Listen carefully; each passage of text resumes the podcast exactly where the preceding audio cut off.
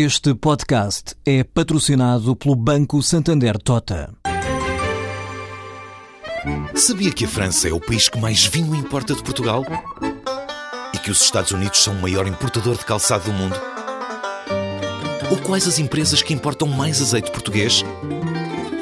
No portal Santander Trade, encontra todas as respostas para internacionalizar a sua empresa, desde mercados a procedimentos, redes de contactos e ferramentas para dinamizar a sua atividade exportadora. Descubra mais em santandertrade.com. Santander Tota, um banco para as suas ideias.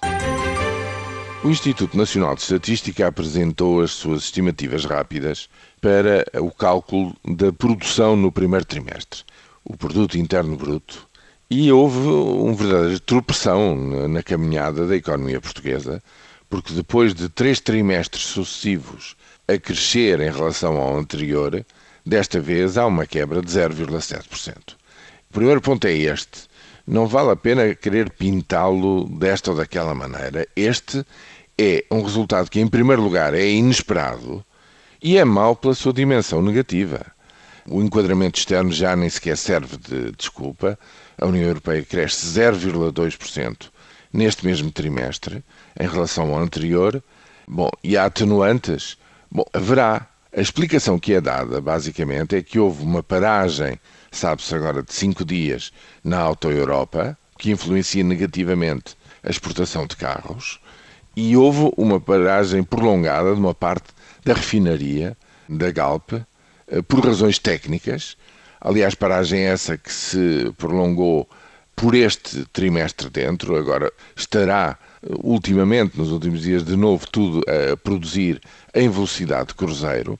Paragem técnica normal, natural, isto não tem nada de extravagante, mas que tem, isso é que é o, o aspecto interessante, tem, pelos vistos, uma influência desmesurada no desempenho da economia no seu conjunto e das exportações em geral, visto que nós não sabemos ainda em pormenor, porque só daqui, digamos, a cerca de um mês é que, que se saberá em pormenor como é que cada uma das componentes, o consumo público e privado, o investimento, as exportações e as importações se desenvolveram, como é que elas atuaram nesse trimestre, mas o INE já nos vai dizendo que houve uma quebra das exportações que se abriu, portanto, um déficit externo outra vez do ponto de vista comercial, visto que houve um aumento importante das importações. Ora bem, o que é que isto quer dizer? Isto quer dizer que este tropeção é um sinal que aconselha a maior das prudências e sobriedades quando se fala do bom desempenho, do extraordinário,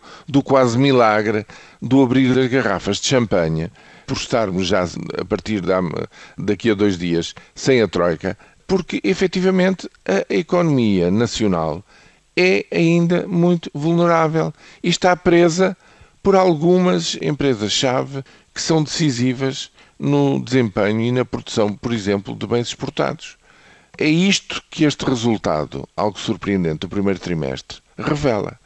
É que as coisas não estão de maneira nenhuma consolidadas, falava-se que não estariam e que há ainda muito por fazer do lado das contas públicas, mas no desempenho económico, na capacidade de afirmação da economia portuguesa no seu global, os resultados do primeiro trimestre, no mínimo, são um alerta de que as coisas são bem mais difíceis do que o discurso político daqueles que governam dão sempre a entender.